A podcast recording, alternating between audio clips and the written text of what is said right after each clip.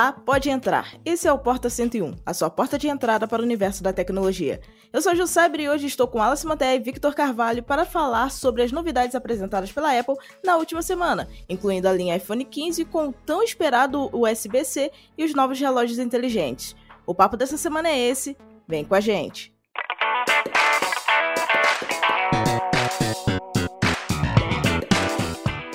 Bem-vindos ao Porta 101, o nosso podcast semanal sobre um tema específico do universo da tecnologia. Toda segunda-feira tem um episódio novo neste feed para você. Lembrando também que temos outro podcast neste feed, é o Teletransporta, um spin-off do Porta focado só em inovação. É isso, segue a gente no seu tocador preferido de podcasts para você não perder nada. Ainda tem muita coisa legal em produção por aqui. Vem com a gente. E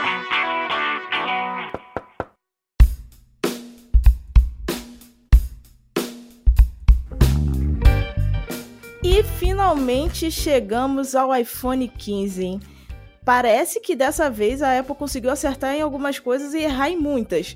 Mas a gente vai falar primeiro dos pontos positivos, porque tem muita coisa interessante que foi mostrada durante o evento que aconteceu no último dia 12 de setembro. Bom, começando pelo corpo de titânio, né? Que é algo inesperado, mas que também tem as suas controvérsias, porque a gente sabe que a Apple estava enfrentando alguns problemas ali com a construção dos seus iPhones que o corpo de titânio ajuda a resolver, que é aquela bordinha que que é aquele contorno que não descasca e com isso garante uma maior durabilidade dos produtos. Mas eu queria saber agora a opinião do Vitor a respeito desse novo corpo de titânio. Era como você esperava? Esperava um pouco mais? Diga aí sua opinião. Olá a todos. É... Bonito, não é? Eu achei muito bonito. A primeira impressão, que é a visual, que é a que fica, eu achei fantástico. O novo modelo na cor azul tá incrível. Obviamente, né, vendo pelos não cara a cara, né, mas sim pelas primeiras impressões de quem já teve a primeira experiência. Eu achei bonito e surpreendeu muito porque é bastante leve. Não é? Geralmente a gente imagina que titânio, né, por ter o, por ter o peso da palavra titânio, você imagina que o material também seja mais pesado, mas felizmente não é porque o iPhone 14 Pro e 14 Pro Max já vinham crescendo em peso e torna essa uma experiência complicada né, para o usuário no dia a dia, porque é um celular de vidro, né, vidro atrás, vidro na frente, com aço inoxidável no caso do iPhone 14 Pro e Pro Max, que torna a experiência mais pesada. E esse ano, com o 15 Pro e 15 Pro Max, eles corrigiam isso, esse peso de usar o celular no dia a dia. O que eu confesso que me deixou bem animado para considerar comprar o modelo no ano que vem, justamente pelo peso mais mais leve, né? E também pela maior durabilidade, porque é um material mais que não arranha com tanta facilidade como o aço inoxidável, que era aquele acabamento polido no ano anterior e agora deixou de ser polido é, deixou de ser reflexivo, né, para virar um acabamento fosco, semelhante quase ao alumínio do iPhone 15 e 15 Plus, só que ainda assim tem algo de diferente que é você nota visualmente e também sentindo na pele que ele é muito superior ao alumínio. E é isso, minha primeira nisso, minha primeira impressão foi positiva, mas tem muita coisa ainda que eu achei mais positiva ainda, que a gente vai falar daqui a pouco. O que eu mais gostei, primeiro, é que é sempre bom ver material novo e melhor sendo usado em celular, né? Especialmente um aparelho tão caro que tem que ser muito resistente.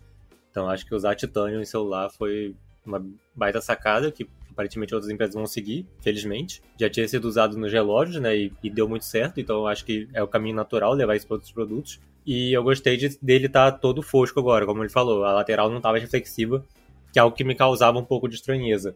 Isso, ele ter a traseira fosca, a lateral brilhante, ficavam uma coisa não muito homogênea.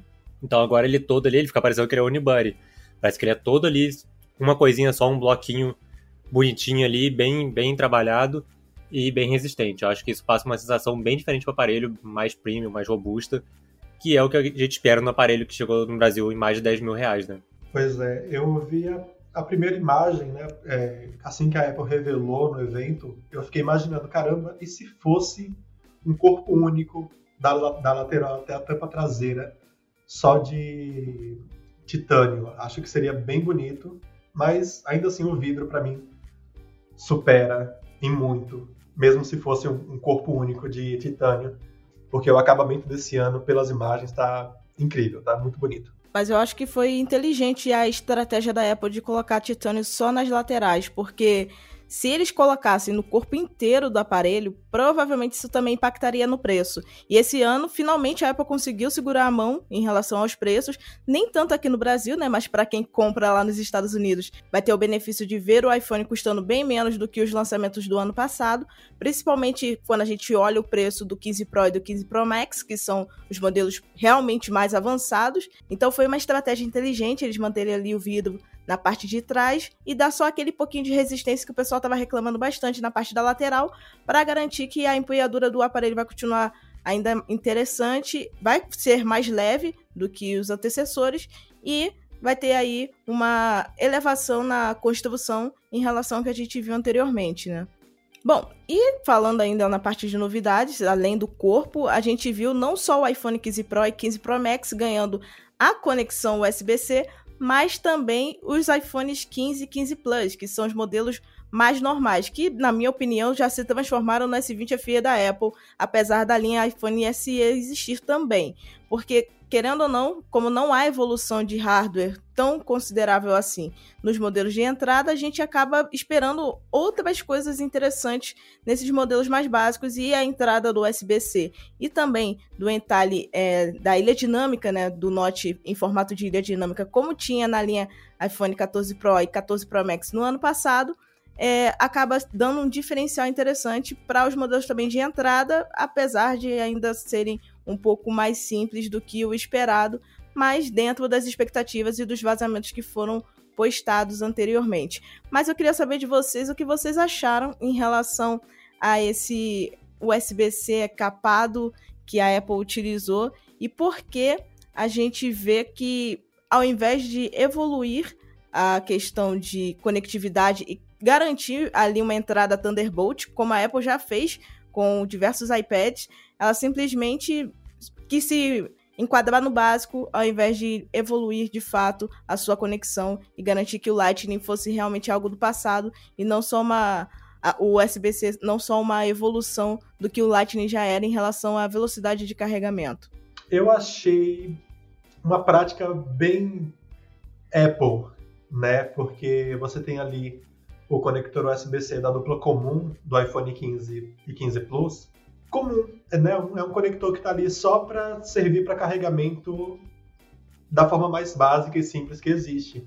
E talvez justamente por isso, talvez não, né? Realmente é por isso, porque a linha Pro é destinada, né, na ideia, ao público profissional. Então, é aquela pessoa que vai gravar vídeos na mais alta resolução, com máxima definição de imagem, para um trabalho realmente profissional. Então, de edição, de colorização de imagem, de ponta a ponta, é um, é um produto com foco profissional.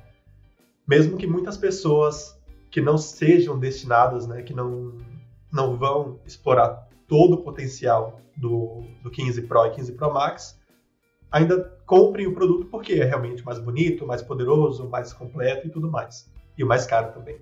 De qualquer forma, tem pessoas que vão ficar sim decepcionadas com o USB-C mais limitado do iPhone 15 e 15 Plus, né? Porque ele usa o padrão USB 2.0, que é só 480 megabytes por segundo de transferência de dados. Mas tem aquilo. Qual foi a última vez que você plugou o seu celular no computador para realizar uma transferência de dados, sabe? Eu, por exemplo, acho que eu fiz isso há uns três meses, há uns três meses atrás. E depois, e antes disso, eu já tinha feito há, há muito meses, há muito tempo antes.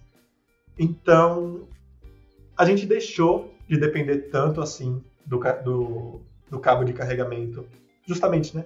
Para transferir fotos, para transferir, transferir vídeo, porque tá tudo na nuvem. Então, você acessa ali do iPhone, acessa no iPad, acessa no, no Mac, acessa até no Windows através do site do iCloud.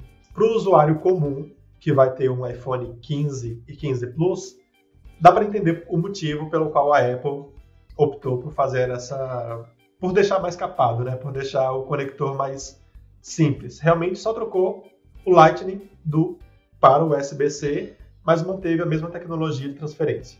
E a dupla Pro realmente ganhou o padrão USB 3, né, que dá 10 GB de 10 gigabits de transferência de dados, justamente porque o objetivo dele é ser um, um dispositivo profissional para o uso profissional.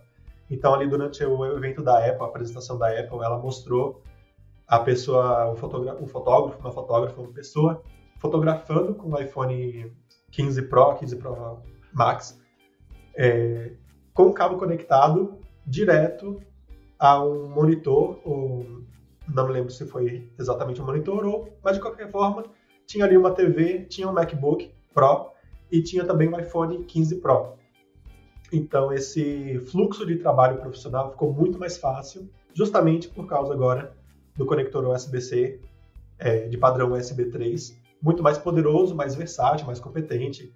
Ela, a, a Apple também mostrou que você pode conectar o, um SSD externo, né, diretamente no iPhone 15 Pro ou 15 Pro Max, justamente para transferir os vídeos imensamente poderosos e com muito, muitos dados diretamente para o armazenamento externo. E aí depois é só você desplugar assim que termina a gravação, despluga o, o SSD e libera para gravar para edição, para o que for necessário. Então, eu achei algo esperado da Apple, não me surpreendeu, porque a Apple já é conhecida né, por fazer essas, essas divisões na, entre os modelos comuns e os modelos profissionais. Então, achei honesto, entre aspas, né, por parte da empresa, sabe? Por isso, nesse ponto, eu não fiquei surpreso negativamente, porque eu também já imaginava que alguma coisa assim fosse acontecer. Mas me, me surpreendeu negativamente ter o mesmo padrão de carregamento em todos os modelos. E mais ainda, nos modelos profissionais, que mantém os 27, os 20 27 watts máximos de, de potência de carregamento, que é basicamente a mesma coisa do ano passado. Então isso foi realmente decepcionante. Eu esperava que a gente fosse ter, ou pelo menos ver, né, alguma coisa lá pelos 30, 35, 40 watts, e não tivemos. Então é esperar para o próximo ano. É, eu concordo com você em relação a essa questão do carregamento, porque realmente a Apple já passou do tempo de colocar uma velocidade maior de carregamento, pelo menos nos modelos Pro. Querendo ou não, são os modelos que têm maior uso por conta dos usuários quererem explorar mais recursos, logo eles precisam recarregar com maior frequência os aparelhos, por mais que a bateria esteja mais aprimorada e tudo mais. E quando você tem que esperar uma hora e vinte, uma hora e meia para carregar um iPhone 15 Pro ou um 15 Pro Max, que pode chegar até duas horas de carregamento, dependendo dali do carregador que você está utilizando, se não for um original da Apple, é uma dor de cabeça para o usuário, porque, assim, a maioria das empresas atualmente disponibilizam carregadores de 30 watts, 25 watts em seus topos de linha, mas elas permitem um carregamento rápido ultrapassando esses valores. É claro que a Xiaomi é um pouco acima disso, porque eles permitem até 120 watts de carregamento rápido, então é um pouco fora da curva nessa questão e acaba sendo um grande ponto positivo da empresa em relação às concorrentes Android.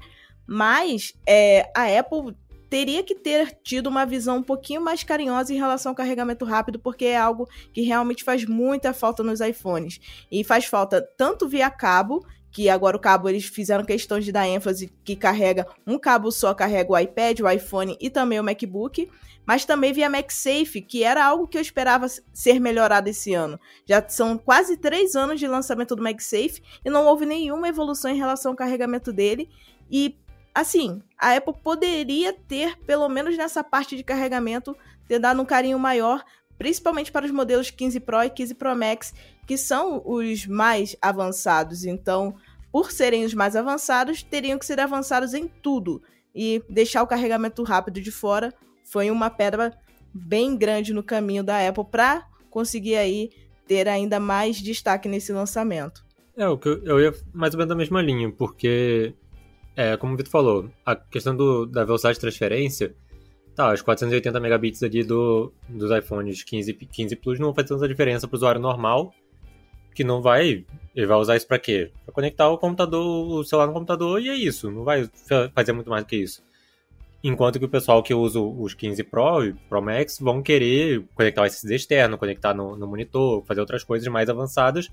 E aí demanda aí uma, uma capacidade de transferência maior que a Apple, a Apple, entregou, que é basicamente a mesma coisa que tem em todos os aparelhos top de linha Android e, e em outros modelos da Apple mesmo, que é o USB 3.2 Gen 2. Então, nesse ponto acho que ela mandou bem. É, poderia ter o Thunderbolt ali, eu acho, mas enfim. É, mas eu acho que no carregamento não tem, não tem o que falar, cara. É, é bizarro. Você pega, sei lá, Realme, tá 240 watts. São 10 vezes a capacidade que a Apple entrega no celular dela e com o carregador na caixa, coisa que a Apple não faz. Então, assim, é, não tem o que defender, simplesmente é, é tirar o usuário de, de, trouxa e ele vai ter que se virar e vai ficar com o celular duas horas na tomada porque sim, porque a empresa quer. Exatamente. E, assim, é, é bem difícil a gente ver que a Apple conseguiu, durante os últimos anos, evoluir a qualidade da bateria dos celulares. E isso permite que muita gente consiga levar autonomia por quase um dia inteiro de uso. E não evolui o carregador, que é algo que meio que fica alinhado com a bateria. Quando as empresas evoluem a bateria, elas também evoluem o carregador é quase um paralelo, é, segue a mesma linha. Se a Apple não faz isso, ela continua indo na contramão do que a gente vai esperando. E assim, a gente sabe que existem algumas coisas que foram positivas em relação à bateria da, do iPhone 15 e tudo mais, mas realmente essa parte do carregador tá, tá me tirando o sono, porque eu esperava muito mais em relação a isso. Mas enfim, se a gente for ficar falando disso, vai ficar mais de uma hora só reclamando da Apple. E tem muita coisa positiva ainda só para falar sobre o iPhone 15. Bom, em relação à evolução fotográfica, a gente também vai falar sobre a questão da nova lente zoom. O 15 Pro continua com a lente zoom de três vezes e o 15 Pro Max evoluiu um pouquinho para cinco vezes, o que acaba diferenciando e acaba mostrando que o modelo maior também é o melhor para quem gosta de imagens com maior proximidade e nitidez via zoom óptico. E o mais interessante é que essa lente zoom, tanto no modelo 15 Pro como no modelo 15 Pro Max, são também possuem o sensor Shift, que é um recurso que foi implementado pela Apple lá no iPhone 12 Pro Max, que depois chegou no 13, 14 e vem seguindo assim até então, mas agora existem dois sensores iguais no mesmo iPhone. Eu queria saber de vocês o que vocês acharam dessa questão evolutiva na parte fotográfica em relação à implementação do sensor shift na, no sensor de, de zoom e também se isso vai realmente fazer diferença no uso prático para quem faz muita fotografia no dia a dia. Eu acho que já tinha passado da hora da Apple investir em uma câmera periscópio nos iPhones, né? Coisa que a gente já vê em modelos rivais desde 2020, já tem três anos. Então, né, já, já tava mais que na hora. Na verdade, mais de três anos, porque foi no começo de 2020. Então, essa lente de, de 5x do, do iPhone 15 Pro Max, eu acho que vai realmente ser um, um, um, grande diferencial do aparelho, porque coloca ele mais próximo de rivais, né? Você vê a, a Xiaomi usa uma lente de 5x no, no Xiaomi 13 Ultra, a Samsung vai além, usa os 10x, mas a gente vai ter que ver como é que vai ficar o software da Apple para poder compensar isso aí. Provavelmente ela não vai levar a câmera para 100 vezes de zoom, é, então não vai fazer tanta diferença assim. Mas eu acho que passou da hora dela fazer isso, que bom que ela fez. E eu acho que com o sensor shift, com, com as outras tecnologias que ela empregou junto ali com esse sensor, ele tem tudo para ser aí um dos melhores modelos de para zoom ali de média distância que a gente vai ter no mercado por enquanto. Pois é, e o que eu mais achei de diferente que a Apple fez, porque é a Apple, né? Ela demora muito para seguir uma tendência, mas quando ela chega, ela chega com uma proposta bem diferente do que já está imposto em celulares Androids nos últimos anos. Então, em vez de usar uma lente periscópio, que tá, é usada a rodo em todos os celulares Androids com lente zoom de grande alcance óptico, né? então 5x, 10x, que é aquele módulo de câmera que, em vez de ficar empilhado, uma lente em cima da outra, empilhada na vertical, o módulo deita através da largura do smartphone mesmo, então, justamente para ter essa maior, esse maior espaço interno entre as lentes. E na entrada de luz, né, no, no buraco da câmera, eles colocam um prisma que desvia a luz para a lateral ou às vezes para baixo, dependendo do, da orientação do, do módulo de câmera. Mas no geral é isso, é um prisma que desvia a luz para o conjunto óptico de lentes, que está né, imposto na. que está deitado no smartphone. No caso da Apple, não. É um conjunto bem diferente. A Apple não mostrou especificamente se as lentes vêm antes. É provável que sim, mas de qualquer forma, o que eu imagino pelo, pelo, que a, é, pelo que a Apple apresentou é que a gente tem um conjunto de lentes empilhadas e logo abaixo a gente tem um tetraprisma, um prisma desenvolvido pela Apple que desvia a luz quatro vezes dentro dele mesmo em, um, em uma ideia completamente diferente, muito original do que os smartphones Android têm adotado e também né? Eu acho que por isso o desenvolvimento demorou tanto tempo, justamente para ser um tamanho mais compacto, quando comparado com os, o, a lente periscópio de smartphones Android, e para desempenhar um, uma qualidade semelhante, porque você vai ter ali o seu alcance de cinco vezes, sem perda de definição, sem perda de qualidade, mas ainda assim num corpo mais compacto, né? Porque tamanho dentro do smartphone é uma questão essencial, justamente para não consumir espaço interno, para não tirar espaço da bateria, que já é um componente que né, não pode ser mexido, não pode ser diminuído de hipótese, em hipótese nenhuma. Então, esse, essa lente zoom com esse tetra prisma foi uma sacada bem inteligente da Apple. Eu achei. Já esperava alguma coisa diferente. É, havia rumores de que ia ser uma suposta lente periscópio, mas novamente esses rumores servem para a gente deixar claro para a gente que são rumores. Muita coisa que vem antes é só uma, um escopo genérico do que ainda vai vir. Então, até que a Apple anuncie de fato que é, a gente não tem como saber. É uma adição necessária que já devia ter acontecido há anos e que finalmente aconteceu também para toda a felicidade dos profissionais né, de, de, de, imagem e vídeo. E isso, novamente, só nos modelos, só no, no, iPhone maior, né, só no iPhone 15 Pro Max. É esperado, novamente, segundo os rumores, de que ano que vem a Apple vai introduzir esse, essa lente no iPhone 16 Pro, modelo menor, né, justamente porque o tamanho é mais compacto, então é mais difícil colocar uma lente desse tamanho que ainda que seja menor do que os celulares Android ainda maior do que as lentes tradicionais. Então, acho que vai demandar um pouco mais de desenvolvimento, vai ter que remexer toda a estrutura interna do celular menor, justamente para poder caber é, tudo ali dentro, sem comprometer bateria, sem, sem comprometer peso, sem tirar um, um componente essencial, justamente para que toda a linha Pro do ano que vem atinja essa mesma capacidade de zoom ótico. Mas mesmo assim, o modelo comum, né, o modelo menor, do iPhone 15 Pro, ainda está com uma lente zoom super favorável, três vezes de zoom ótico é ótimo.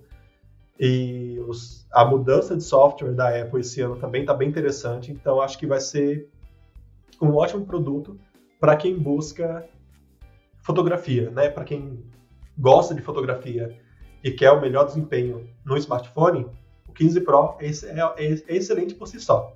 E para quem quer um passo além, né, para quem quer, quer um pouco mais de zoom, o 15 Pro Max é o iPhone ideal para isso.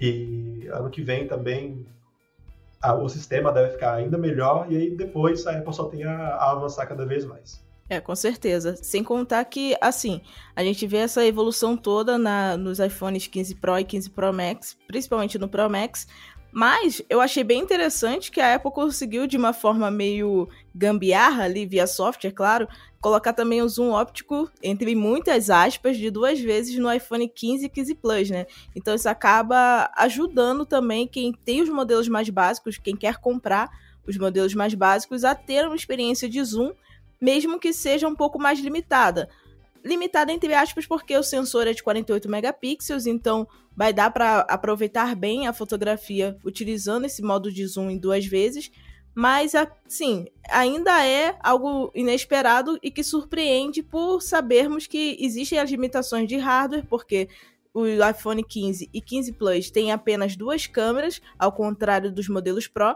Então, a Apple conseguiu fa fazer com que essa dinâmica de uso de foto via aproximação também funcione nos modelos básicos, mesmo sem um sensor dedicado a isso, é bem interessante na prática. Pois é, e foi uma coisa que ela já tinha adotado no ano passado com o iPhone 14 Pro e 14 Pro Max. Mesmo esses modelos tendo uma terceira lente dedicada para zoom, a lente principal de 48 megapixels ainda oferecia um, um x né, de zoom, o padrão, e 2x através justamente do aumento é, da aproximação via sensor né, de imagem. Então, justamente por oferecer essa maior resolução, é, o sistema pode realizar um zoom digital sem perda de qualidade em até 2 até 2x e só então no 3x é que a lente mudava para periscópio.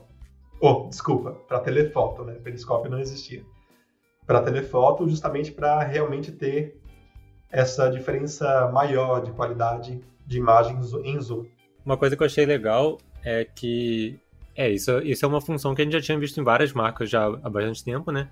Mas que isso para o usuário da Apple vai ser uma boa, porque você tem aparelhos ali que vão ser mais acessíveis, né? Não vão ser baratos, mas vão ser menos caros do que, do que as versões Pro. E que por ter uma câmera com resolução tão alta, eles vão conseguir entregar esse zoom mais próximo ali com a qualidade muito boa. Porque 48 megapixels, se você der um, um, zoom de três vezes ali, de duas vezes, você não vai ver diferença praticamente nenhuma. Então, ainda mais que eles têm pixels maiores, tem pixels ali de um micrômetro cada um. É, e porque ela tem também uma. Ela já é um pouquinho mais próxima do que a câmera principal dos, dos modelos Pro. Os modelos Pro, a principal, tem 24mm, equivalente ali, enquanto do, dos modelos não Pro são 26mm. Então ela é um pouquinho mais perto já e aí quando você dá esse, esse crop, ela chega mais perto ainda.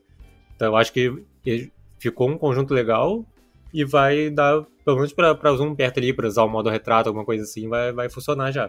Exatamente, porque querendo ou não, quem utiliza os modelos mais básicos, apesar de utilizar também para fotografia, não precisa de algo tão avançado quanto quem compra os modelos Pro. Então, tendo esses recursos mais dinâmicos, já ajuda muito na parte fotográfica no dia a dia, para quem posta em redes sociais e tudo mais. Então, é bem interessante ver isso na prática, que eu espero que apareça logo os primeiros testes para a gente ter certeza de como vai funcionar isso, porque a gente sabe que na apresentação tudo é muito mais bonito, mas quando chega na mão do usuário que a gente vê de fato como que está funcionando cada recurso que é implementado pela Apple. Eu babei nas novas fotos promocionais que eles mostraram no evento. Ficou simplesmente todas as fotos ficaram incríveis, fiquei babando muito.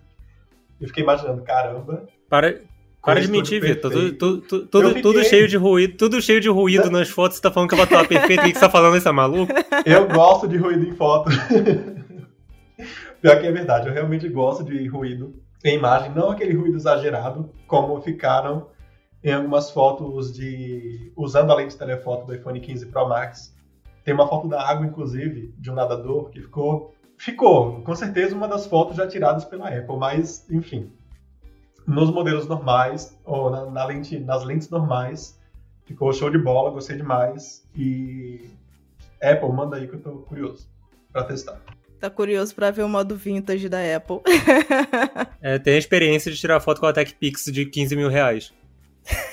É vintage agora, o ruído é vintage. Enfim, é, ainda em relação a recursos, a gente tem também a questão de do novo botão de ação, que no modelo 15 Pro e 15 Pro Max realmente traz novos recursos para o celular.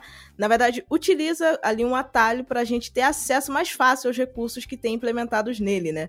Algo que não chegou ao 15 normal e ao 15 Plus, que continua com o botão de silenciador normal, que já foi visto nos anos anteriores, mas com esse novo botão de ação no 15 Pro e 15 Pro Max, a gente vê que os rumores estavam corretos, que são nove recursos diferentes que a gente pode programar nesse botão para utilizar e explorar, como a gente já tinha falado no podcast anterior junto com o Victor, que são recursos bem interessantes e que é claro que eu vou querer que o Victor fale de maneira mais simplificada e de maneira mais detalhada, simplificada e detalhada a respeito de cada um deles, já que são tão relevantes e tão interessantes de serem utilizados no dia a dia. Então, fala aí um pouquinho sobre essa nova implementação aí de recursos com o botão novo de ação e como que isso vai mudar a experiência de uso para cada pessoa que pegar o iPhone 15 Pro e 15 Pro Max. Então, foi uma mudança que a gente, né, que já tem acompanhado notícia dia a dia, semana a semana, mês a mês sobre o iPhone 15 Pro, já estava esperando.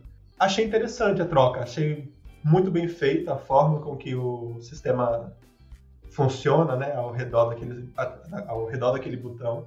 E vale lembrar que essa é a primeira alteração nesse botão silenciar desde o lançamento do primeiro iPhone em 2007, né? Então é quase duas décadas, se não me engano. Eu sou péssimo em conta, mas são vários anos aí, quase 15 anos, aproximadamente 15 anos sem alterações no botão é, silenciar, que agora finalmente abandona a chavezinha física para ser um botão dedicado, né? Então você pressiona e você automaticamente, assim que você tira o iPhone da caixa, ele vai ativar os módulos tocar e silenciar.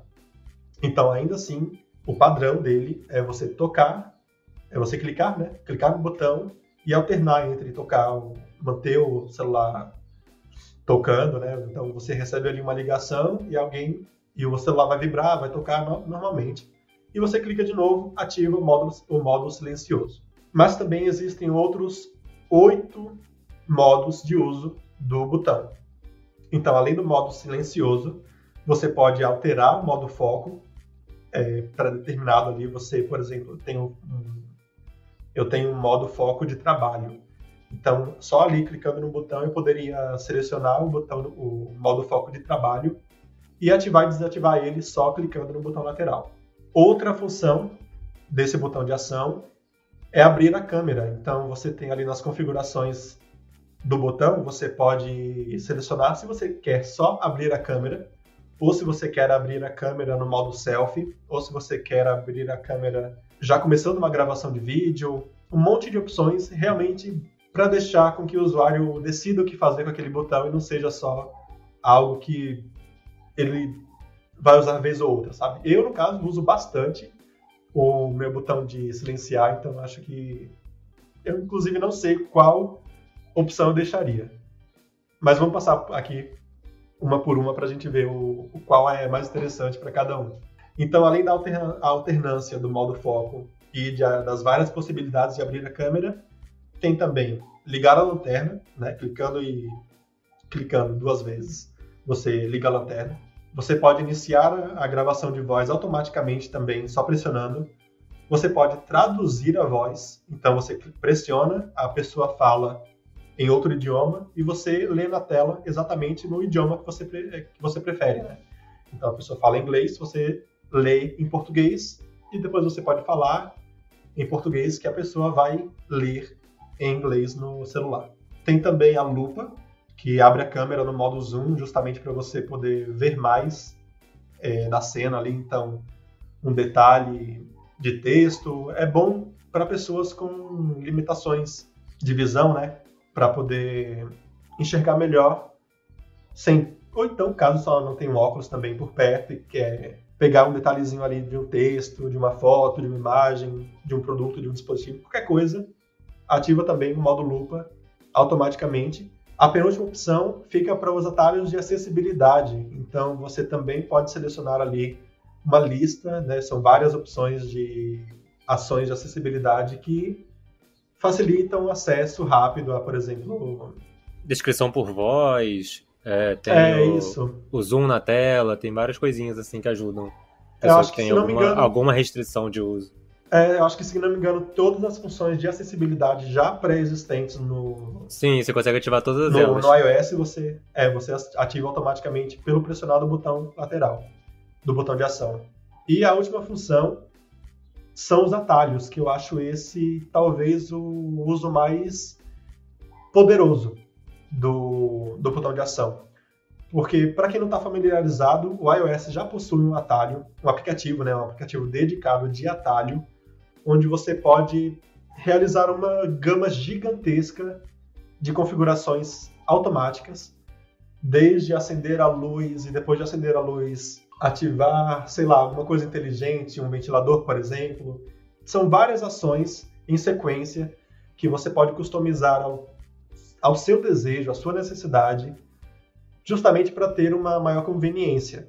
E com o botão lateral, na função de atalho, você seleciona o atalho que você já tiver predeterminado, que você já tiver feito, realizado, e aí o iPhone já automaticamente ele faz isso para você. Então, por exemplo, eu já vi cenas de que, é, sei lá, modo filme, por exemplo, sabe? Então a pessoa ativa o atalho de modo filme, o atalho é, de modo filme, e as luzes do quarto ou da sala elas diminuem, ou então brilham em, outra, em outro tom de, de cor, ou muda de intensidade, ou desliga, ao mesmo tempo que se conecta com a TV para em um streaming, então Netflix, Apple TV e tal, ao mesmo tempo que, sei lá, liga é, o ventilador ou liga o ar-condicionado. Então, é realmente a função de atalhos é extremamente poderosa. Quem, quem tiver paciência para descobrir tudo, vale a pena, porque agiliza muito o dia a dia.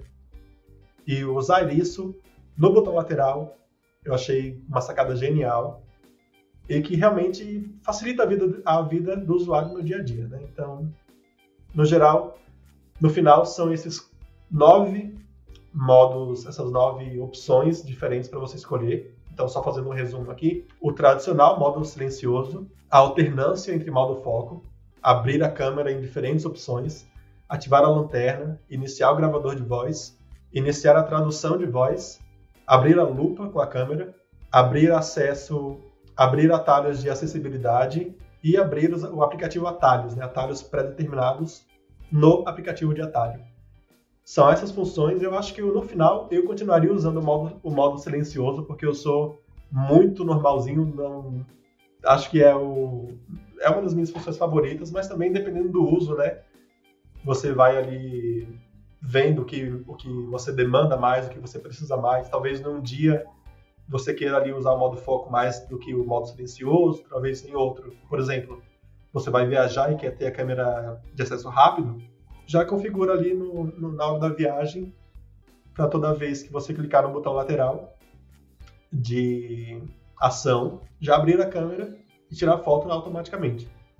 Então é isso, achei uma função bem-vinda, uma mudança necessária e que deve chegar só ano que vem nos, na dupla comum, né? No iPhone 15 e 15 Plus, eles mantêm o botão físico de chave deslizante dedicado para o modo silencioso. E aí talvez isso, isso chegue só ano que vem para a dupla comum, o iPhone 16 e 16 Plus. Por enquanto é só dos Pro.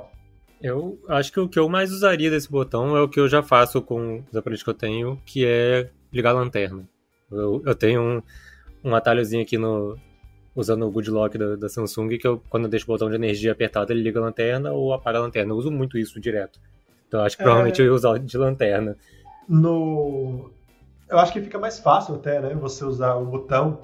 É porque o iPhone, o iOS, ele tem como padrão, né, na tela bloqueada. É, no iPhone ele fica fixo ali o botão de lanterna e de câmera, é, né? Então. Tem muita gente que reclama até que você não pode escolher o seu aplicativo, Sim. o atalho favorito, mas eu uso muito já, justamente na tela, e acho bem conveniente. É, pois é, no, no Android você tem que. Ou você configura ajustar, por né? alguma, algum rolo, ou você puxa da central de notificações. Ou se for é, Motorola, você só chacoalha o celular. é, Motorola tem até a manha da, da, da sacudida.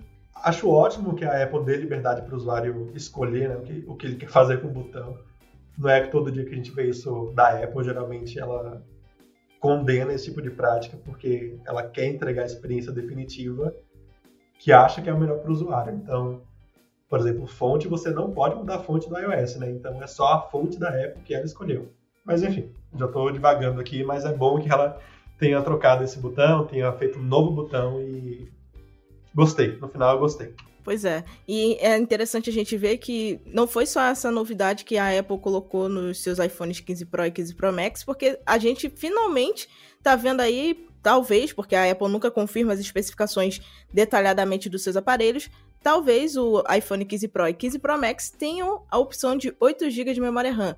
E isso já é algo que era esperado pelos usuários e era necessário para a gente conseguir é, utilizar o aparelho com maior folga de performance. Além dos 8 GB de memória RAM, os modelos Pro também têm aí o novo chipset, que é o A17 Pro, que sim, assim como a conexão Lightning, o modelo Bionic, que era a nomenclatura utilizada até o ano passado no chipset, e também no A16 Bionic do 15 e 15 Plus, morreu na linha Pro, agora é A17 Pro, para diferenciar ainda mais a CPU presente nos modelos mais avançados em relação ao que a gente vê nos modelos mais básicos.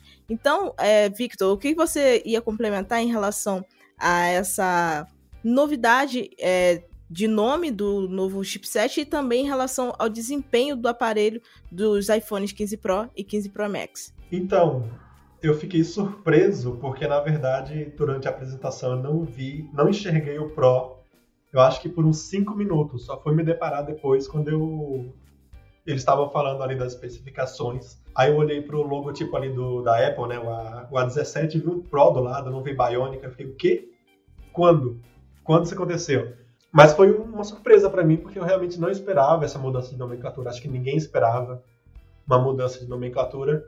E eu imagino que seja justamente para diferenciar.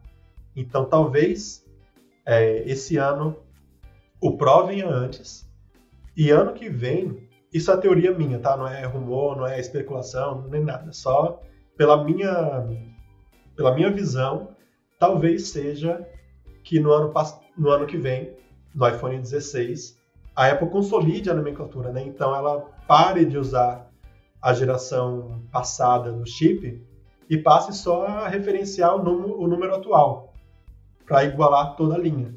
Então, teoricamente, na minha visão, a gente teria no ano que vem o A18, o processador A18 no iPhone 16 e 16 Plus, e o A18 Pro no iPhone 16 Pro e 16 Pro Max. Essa, essa nomenclatura toda tá, dá um nó na cabeça, mas eu imagino que no final chegue, seja uma mudança justamente para tentar diferenciar e simplificar a diferenciação entre os modelos comuns e os modelos mais profissionais. Porque atualmente, né, a gente tem o A16 Bionic dedicado ao iPhone 15 e 15 Plus e o A17 Pro para o 15 Pro e 15 Pro Max. Então é uma, uma bagunça que eu, não dá para entender porque a Apple fez isso.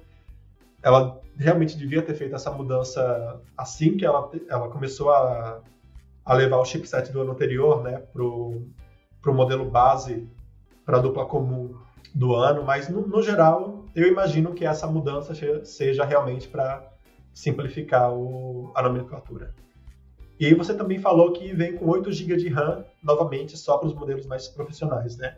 Só para só a dupla Pro.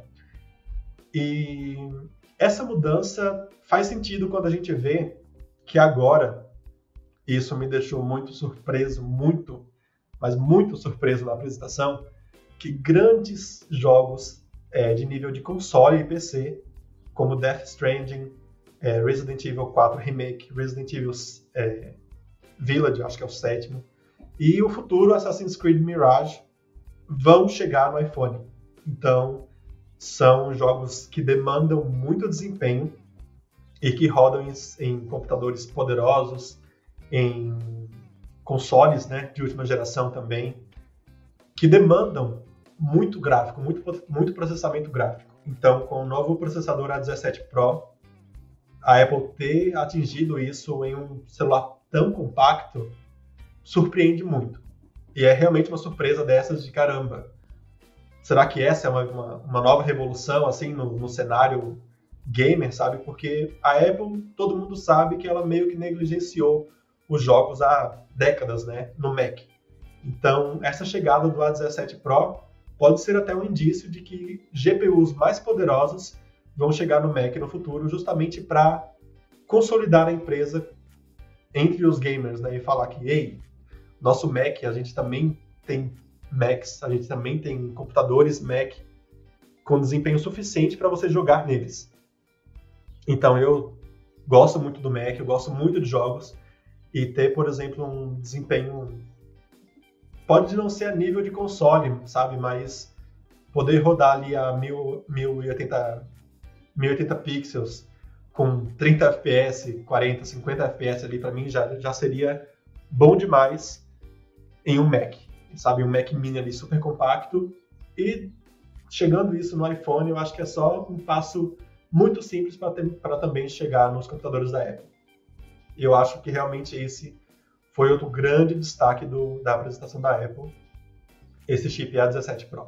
O que eu achei curioso é que essa questão de mudar de nome, você acaba criando uma expectativa muito grande em cima de uma coisa que no final das contas pode não entregar aquilo que você estava que você mesmo ajudou a criar a expectativa em cima. De acordo com o que a Apple falou, tem uma performance aí de 10% de, de ganho em cima da geração passada, tem uma performance maior, mais focada em Ray Tracing, porque não tinha Ray Tracing na geração passada, então pode até quatro vezes de desempenho a mais em Ray Tracing.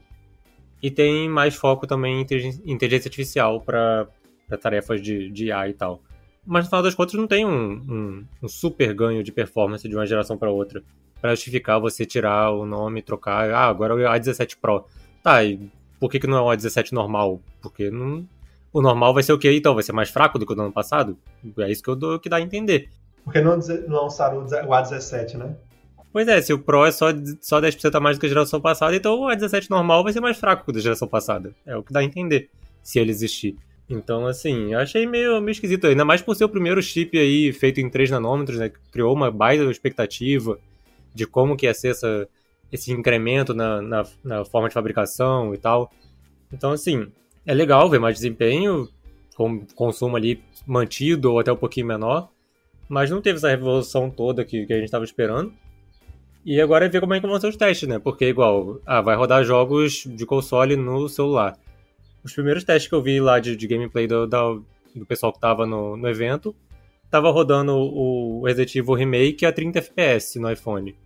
Cara, emulador consegue fazer mais que isso em celular Android recente, então, tipo, não faz muito sentido. E tá pra sair chip novo mês que vem. Então, acho que é, é muito ver como é que vai ficar essa otimização desses jogos para o iPhone para aproveitar esse hardware novo e o, o que esse hardware consegue entregar na prática, porque, pelo menos assim, não me impressionou muito, não. Eu acho que, como a Apple já fez isso antes, né, ela podia mudar a nomenclatura do A16 e falar: então, gente, acreditem ou não, esse aqui é um chip novo, tá? Ela podia falar isso. É, se, se, ela, se, ela lança, se ela lança ali um iPhone 15 com o A17 Ninguém Mesmo, ia falar que não era o A16. É, tipo, ninguém. Quem ia falar que não era? Ela mudou e é isso aí, pronto, tá bom. Ela usou o mesmo chip S6 no relógio inteligente, né? No Apple Watch, por três, por três gerações. Então, S6, o S7 ou o S8 são literalmente o mesmo processador com pequeníssimas mudanças é, de, inteligência, de inteligência artificial. Então, ela tinha esse respaldo para fazer isso com o A16, né? Chamar de A17 e colocar o Pro só nos modelos mais profissionais mesmo, com essa falar que os 3 nanômetros trazem uma grande revolução e tudo mais. Mas no final não, não, não aconteceu. Não sabemos se vai ter um A17 comum ainda nos próximos anos, o que não faria sentido, né? Então, imaginando esse cenário atual, o, o iPhone 16 do ano que vem lançaria com a 17 e o iPhone 16 Pro lançaria com a 18 Pro, não faz sentido. Né? Então, a Apple se meteu numa confusão aí de nomenclatura mais uma vez e é esperar para ver o que vai acontecer nos próximos anos. E até mesmo se, porque existem rumores né, de que o iPhone Ultra está chegando em breve, que a gente nunca sabe quando, mas existem rumores de que um suposto iPhone 15, um suposto iPhone Ultra vai chegar. Então também seria respaldo para a existência de um chipset Ultra, né? Então ali, então ficaria, por exemplo, o chip A18 para os modelos comuns, o A18 Pro para os modelos Pro e o A18 Ultra para né, esse tal iPhone Ultra mais poderoso, grande, com tela de 6,9, 8 polegadas, alguma coisa assim. Mas no geral, a gente não pode se basear inteiramente nisso. É esperar, ficou muito estranho, não entendi a Apple também com isso, mas no final eu fiquei entusiasmado, eu fiquei reconheço que fiquei bastante impactado com o que a Apple mostrou. E tô curioso para ver o futuro aí. Eu achei muito louco como que a Apple conseguiu bagunçar os chipsets dos seus celulares da mesma forma que bagunçou dos MacBooks, porque eu lembro quando lançaram o MacBook M1, na época foi maior hype, porque realmente era um ganho de performance bem interessante, por conta da autonomia também. Aí de repente começaram a lançar um monte de versões do M1 e depois M2, misturando tudo no mesmo ano, que acabou confundindo muitos usuários e até mesmo pessoas que utilizavam os MacBooks de forma mais profissional ficaram confusos sobre qual versão realmente valeria mais a pena de comprar ou até mesmo de fazer o upgrade. Então, dentro da minha visão em relação a essa mudança de nomenclatura e dessa organização de chipset que a Apple vem fazendo desde o ano passado, em 2022, eu acredito que daqui para frente a gente só vai para trás em relação a entendimento de como dividir cada categorização de de linha de celulares da Apple, porque a gente sabe que a linha SE sempre vem com o chipset um pouquinho mais fraco de anos anteriores, e a linha normal, que é a linha do ano, vem com os modelos mais avançados, só que agora eles dividem em dois também, e possivelmente vai dividir em três daqui para frente, é, em 2024 e em diante. Então, é muito confuso ver tudo isso na prática, porque eu sei que vai dar muita confusão. Por mais que a gente tente ajudar os usuários, antes da gente ajudá-los, a gente fica um pouco confuso em relação a como que vai ser essa nova organização de chips e como que vai diferenciar de fato na performance, porque a Apple já tem uma consolidação legal em relação a desempenho e o que vai diferenciar realmente o A16 Bionic do A17 Pro é a questão de rodar jogos é, AAA de PlayStation 5 no celular, mas no geral já são ótimos chipsets separadamente, então vai ser bem complicado quando começar a evoluir a linha para iPhone 16, 17 em diante, né? Antes da gente finalizar essa parte dos iPhones, eu quero saber de vocês é, três perguntinhas básicas. Será que vale o upgrade agora? realmente, porque para mim, na minha opinião, a linha iPhone 14 nem existiu, eu finjo que não existiu. É, o que faltou de relevante realmente nos aparelhos, seja na linha 15 normal ou também na linha 15 Pro, e qual é o maior destaque deles? É, pode falar no âmbito geral para não ficar tão longo, mas eu quero saber aí a opinião de vocês em relação a isso. E começando pelo Vitor. É, no geral, eu achei o iPhone 15, a linha iPhone 15, eu concordo com você, de que a linha 14 para mim nem cheira, nem cheira nem fede, sabe? Como dizem. É, foi realmente um, um lançamento estranho. O, os Pros, né, o modelo Pro realmente trouxe a Dynamic Island ali, a ilha dinâmica toda bonitona e tal, cheia de frescura e diferencial para usar o sistema operacional, mas não foi tudo isso que a gente esperava, né? Agora chegou em toda a linha, o que faz mais sentido. Então a gente tem aí um, uma identidade visual compartilhada em todos os modelos, o que eu adoro. Boas funcionalidades, sabe? Avanço, bons avanços de câmera, bons avanços de desempenho, modestos ainda, porque realmente acho que a gente já está num ano, numa época que não dá para, talvez, né? Talvez dê, mas por enquanto a, as empresas não se motivam tanto assim a dar aquele empurrão, aquele salto gigantesco de um ano para o outro. Está sendo uma, uma escada suave, né? Está sendo uma rampa, digamos assim, ano a ano. E a gente vai realmente notando mudanças de dois em dois anos, de duas em duas gerações. Então, o SBC, grande novidade, excelente. Obrigado à União Europeia por isso. Não é, não é, não é a Apple que quis fazer isso, tá? Que fique bem claro que isso foi obrigação da Apple, porque senão se ela continuasse com Lightning, ela não podia vender os novos iPhones na Europa. Então, por causa disso, agora ela pode, e por causa da União Europeia, todos nós somos gratos de usar um cabo só, finalmente, para conectar no iPad, no Mac, no iPhone, em breve nos fones de ouvido, né? O, o AirPods Pro, o estojo de carregamento do AirPods Pro ganhou USB-C agora. E, mas ainda faltam muitos produtos que vão devem ser atualizados nos próximos anos ou nos próximos meses mesmo. Mas no geral é isso. Gostei das câmeras, gostei muito do acabamento de titânio agora. Achei lindo. Estou considerando, por incrível que pareça, ficar com o meu iPhone 10S o máximo possível. O meu guerreiro lutou muito, tá quase no fim da vida, mas eu quero, estou considerando até ir de iPhone 15 Pro porque tá muito bonito. Achei sim que as atualizações vieram com peso dessa vez. Ótimas câmeras, ótimas telas, tudo, tudo excelente. E os modelos normais são bons também para o usuário comum, sabe? Quem quiser um novo design ali, brincar mais com a câmera e tal, também é uma boa adição. Mas para quem já tem o iPhone 13, iPhone 14, não, não vejo assim tanta diferença. Pode esperar mais um ano aí. Espera até o ano que vem, só para trocar no ano que vem, que eu acho que é mais vantajoso para o usuário. Achei legal porque parece que finalmente gente tem uma, uma linha que de fato é uma linha inteira, né? Porque se você pegar a linha iPhone 14, parece que é uma linha pela metade. Parece que a Apple só pegou metade dos aparelhos, só pegou os Pro e jogou novidade neles e esqueceu que tinha outros dois aparelhos para atualizar. Então esse ano não, esse ano você tem a linha inteira ali, mais coerente, mais concisa, mais homogênea. Então eu acho que a linha iPhone 15 é realmente uma linha finalizada de produtos que a, a linha inteira vai atender os usuários de uma forma igual Claro que de acordo com cada categoria ali que aquele produto se destina. Então, acho que, assim, tá, pra quem tem iPhone 14 não vai valer o upgrade para iPhone 15. Mas depende até vale, porque você vai ter um visual mais bonito, você vai ter uma, um, um, desempenho melhor, você vai ter câmera melhor, você vai ter é, o também, né? acabamento né? novo. O dinheiro é da pessoa, ela faz o que quiser. é, isso aí são outros 500.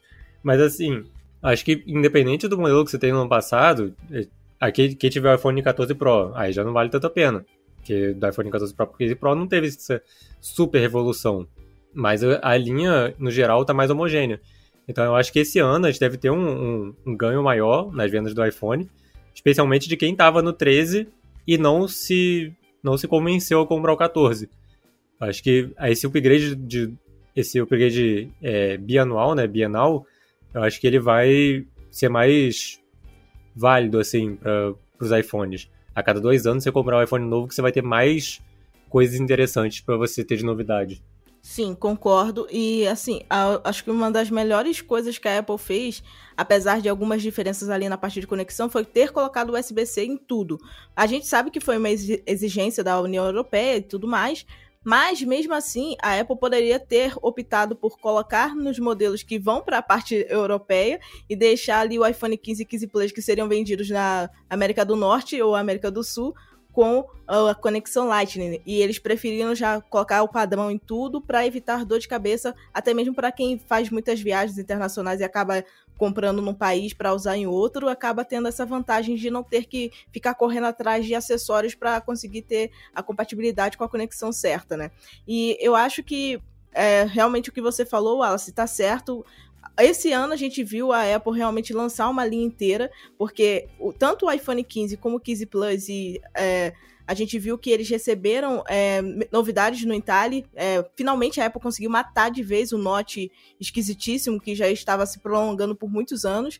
E agora a gente tem aí a ilha, a ilha dinâmica, que acaba sendo um Note um pouco mais versátil e menos chamativo no uso prático.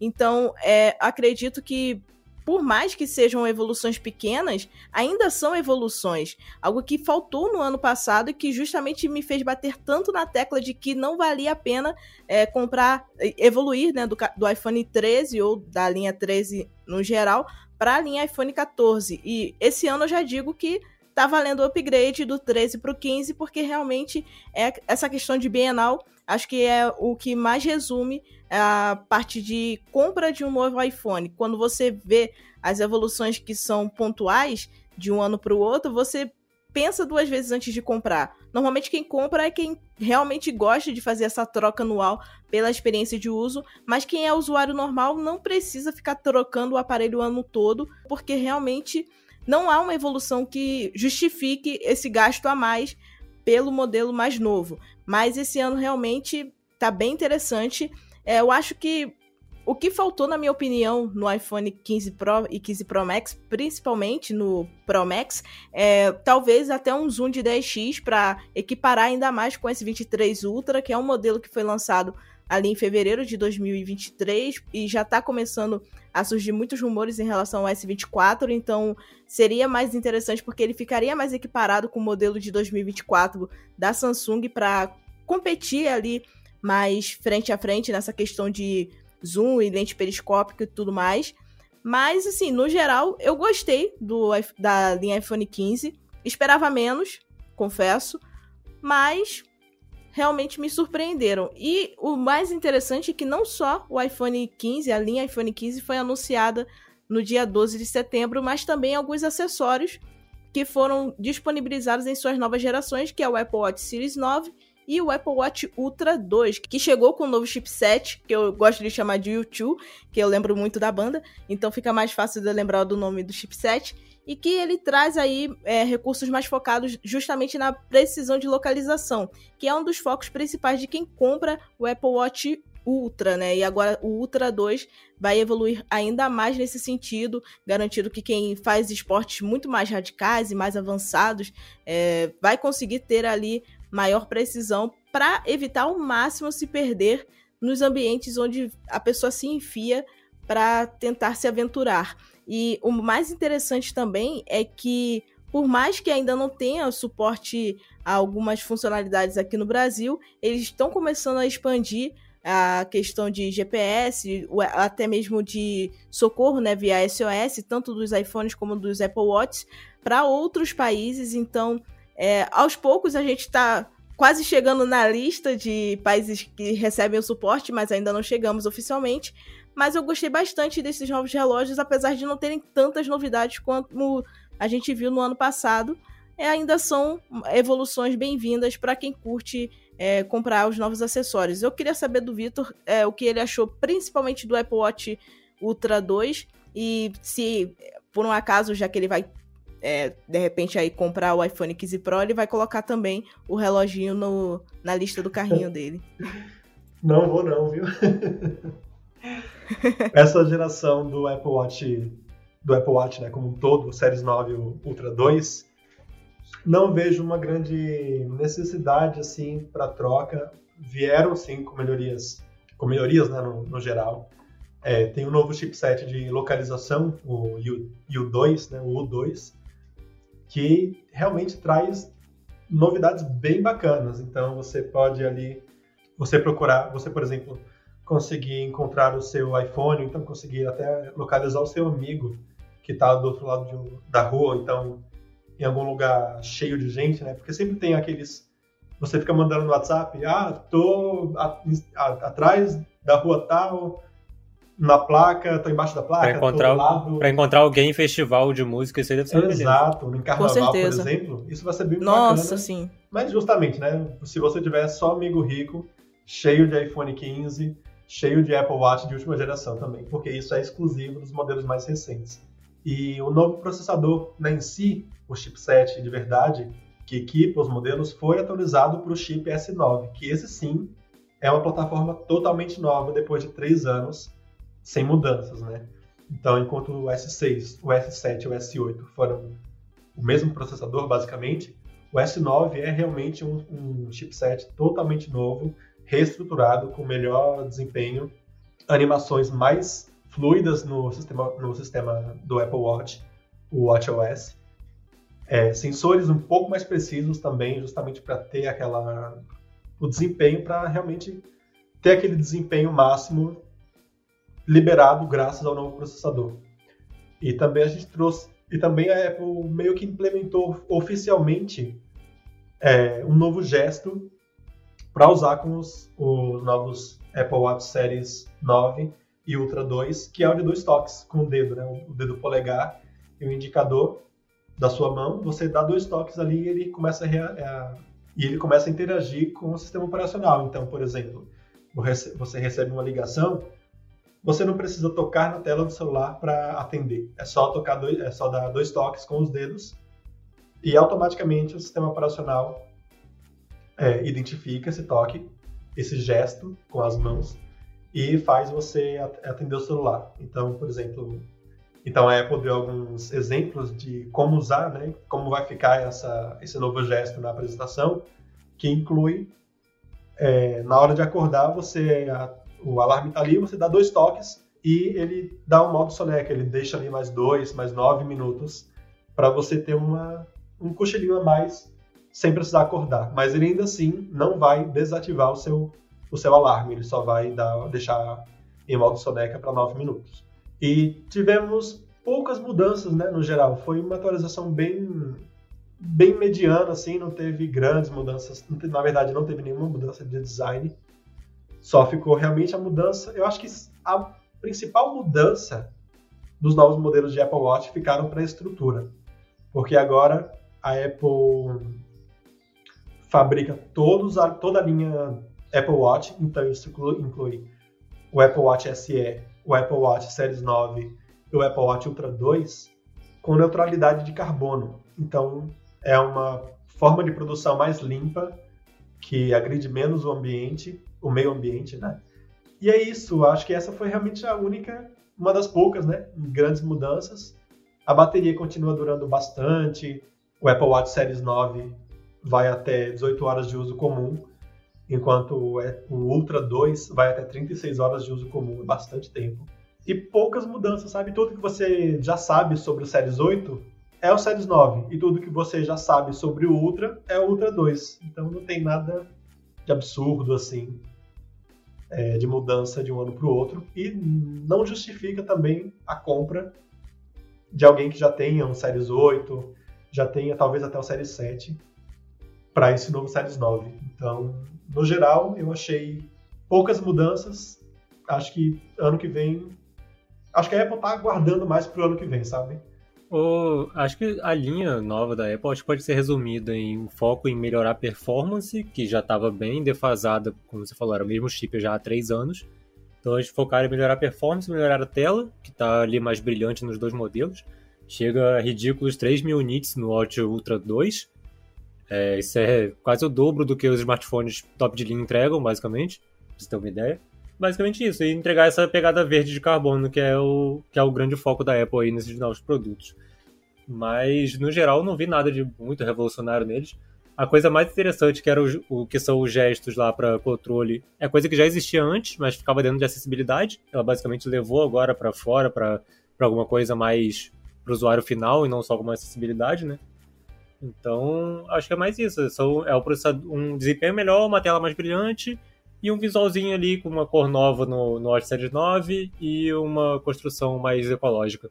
Acho que é o resumo dessa linha nova. Não tem muito muito o que falar deles. Exatamente. É, a única coisa que me chamou a atenção, é, na verdade, nem foi por conta da novidade em si, mas porque é o famoso já vi em algum lugar, foi o recurso de gestos no Apple Watch Series 9, porque realmente é algo que a gente já viu em outras fabricantes, né? No caso, a Samsung tem no seu Galaxy Watch. Então, é algo que poderia ser melhor aproveitado pela Apple se eles colocassem não só o gesto de pinça dupla, mas também outros movimentos para garantir até mesmo uma questão de acessibilidade, né? Porque não é todo mundo que utiliza o Apple Watch que tem ali essa facilidade de utilizar o gesto de pinça, principalmente para quem já está aí acima dos 60 anos, que são usuários que é, utilizam o Apple Watch com foco nessa questão de saúde por conta da, do, da detecção de queda e tudo mais. Então,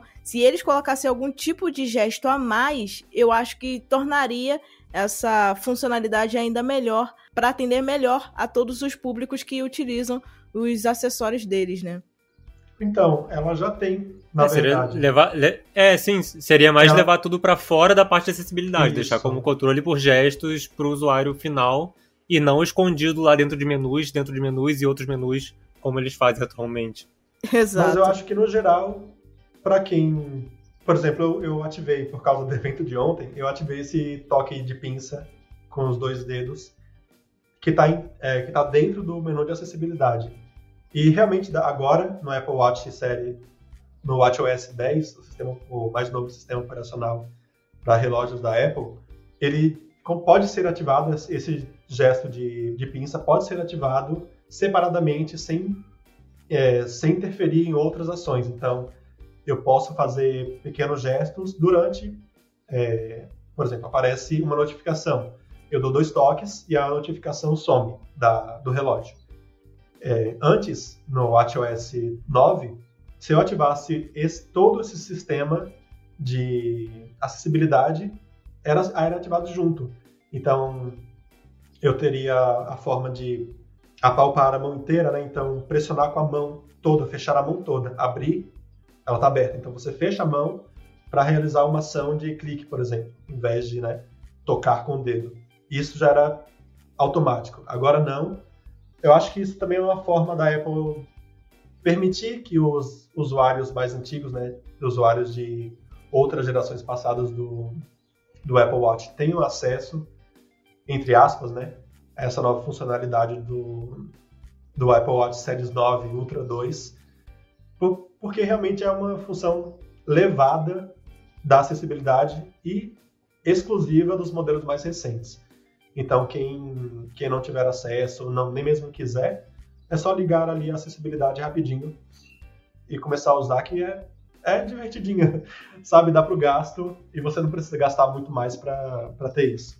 Exatamente. E assim, completando essa parte de acessórios que foram lançados ou anunciados pela Apple, a gente também viu os AirPods Pro é, que ganharam uma nova versão. Na verdade, os fones já foram anunciados há bastante tempo, há um ano, mas agora a gente tem uma nova versão com conexão USB-C que garante aí é, compatibilidade total da, dos produtos Apple com o novo modo de carregamento via USB-C e ele também traz como novidade a questão de resistência à água e poeira via certificação IP54 e ele tem alguns recursos a mais focados na parte de áudio, só que assim, era necessário realmente falar do produto no evento? É, ela não, ela não falou, ela só lançou. Ela só falou que tava com cabo USB e, e passou adiante, ela falou nada dele. Foi só pra release. Pois é. Ela, ela, fez, ela fez a questão do lançamento do USB-C e falou de maneira bem rápida sobre o AirPods Pro 2, sem dar tantos detalhes, porque realmente não é uma novidade. Então, é, a gente sabe que existem recursos que poderiam ser relevantes e que poderia até mesmo justificar uma nova geração, mas que eles não quiseram implementar, ou pelo menos estavam aí em estudos e não deu tempo, talvez, mas é, esperava um pouco mais desses novos fones de ouvido para garantir que realmente é, seria um upgrade interessante para quem já tem os AirPods Pro 2 e possivelmente gostaria de evoluir para opção que tem aí o USB-C. É, e em relação a esses relógios e os, os acessórios no geral, é, a gente pode dizer que a Apple não fez tanta coisa nova nesse ano em relação aos acessórios. Foi tudo muito mais do mesmo, sem grandes novidades. Esperava as AirTags serem atualizadas e não chegaram.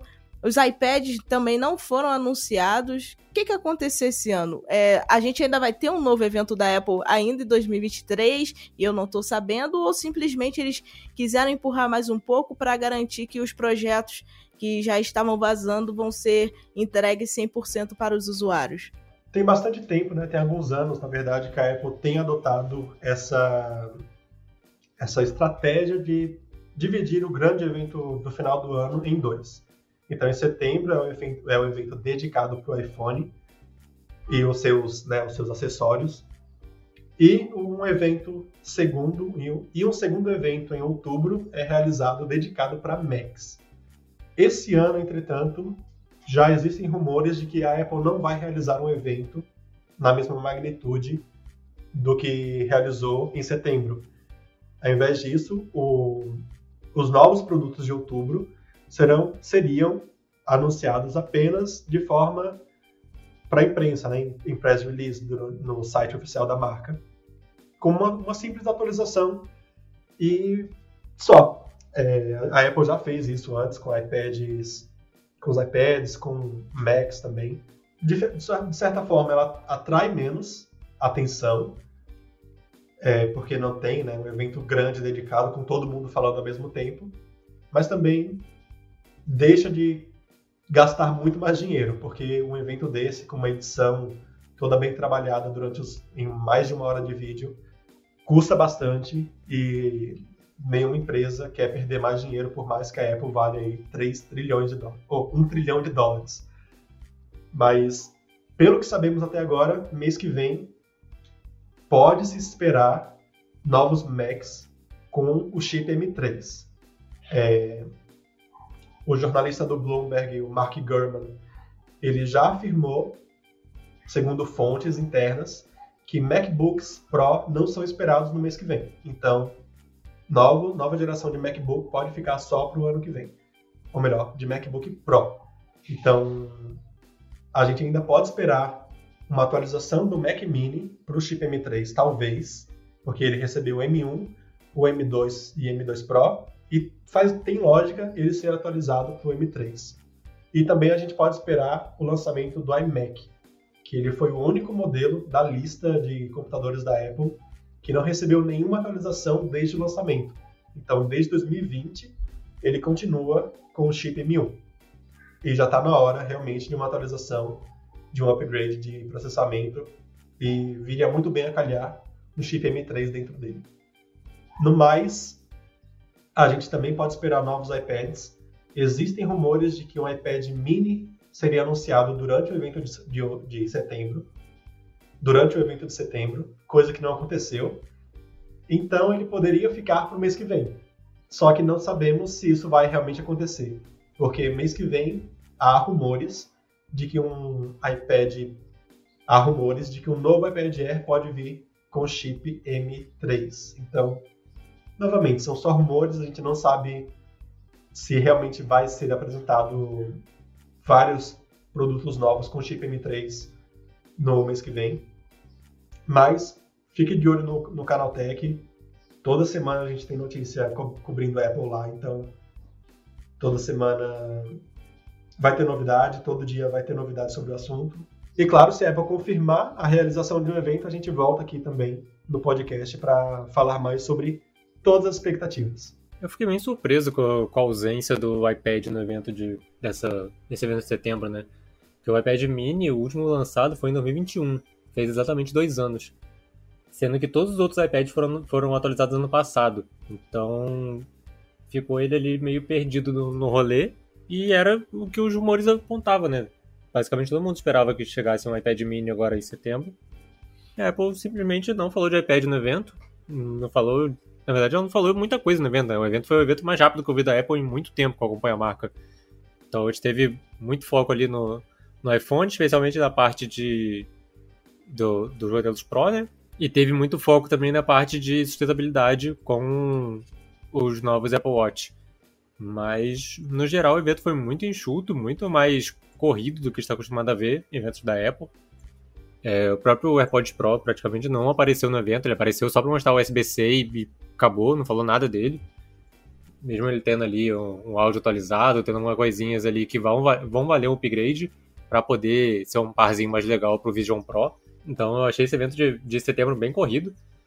É, e se a Apple resolver lançar os modelos, os Macs em outubro só por press release, vai ficar bem esquisito esse ano da Apple, porque não lançou upgrade de quase nada o ano inteiro, não teve nenhuma grande evolução, apresentou o chip apresentou alguns chips novos, mas sem grandes lançamentos. E agora esse evento de setembro bem corrido. É, ou ela está preparando muita coisa pro ano que vem, com a chegada do Apple Vision Pro, ou eu não estou muito sabendo direito o que ela está querendo da vida dela, não. É, eu acho que é justamente essa segunda opção, porque a gente sabe que normalmente quando a Apple lança algum produto novo, eles tem uma equipe dedicada para ficar alocada somente para focar nesse produto. Então, é, esse evento de setembro realmente foi muito rápido. Eu esperava muito mais coisas e principalmente o iPad mini, que era algo que eu realmente tinha grandes expectativas por conta do número de vazamentos que rolaram a respeito dele. E as AirTags também, eu estava esperando que pelo menos falassem um pouco a respeito, se ia ter alguma evolução de recursos ou também na parte visual. E nada foi falado e já tem que quase três anos que lançaram as AirTags de primeira geração e nada chega de novo para esse dispositivo também. Então, eu acredito realmente que a Apple tá, tá meio perdida e eu acho que isso é consequência das próprias ações deles em relação a o desenvolvimento dos iPhones, né? Porque desde que eles dividiram a linha em modelos básicos com o chipset um pouco mais normal e os modelos avançados com uma versão atualizada do, do processador, a gente vê que a Apple tá meio que não sabendo muito o que fazer e nem como evoluir.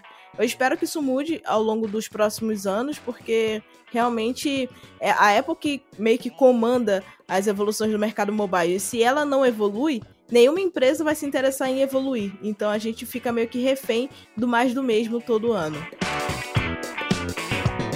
Bom, esse foi o nosso Porta 101 desta semana, que quase conseguiu ser o mesmo tempo do evento enxuto da Apple.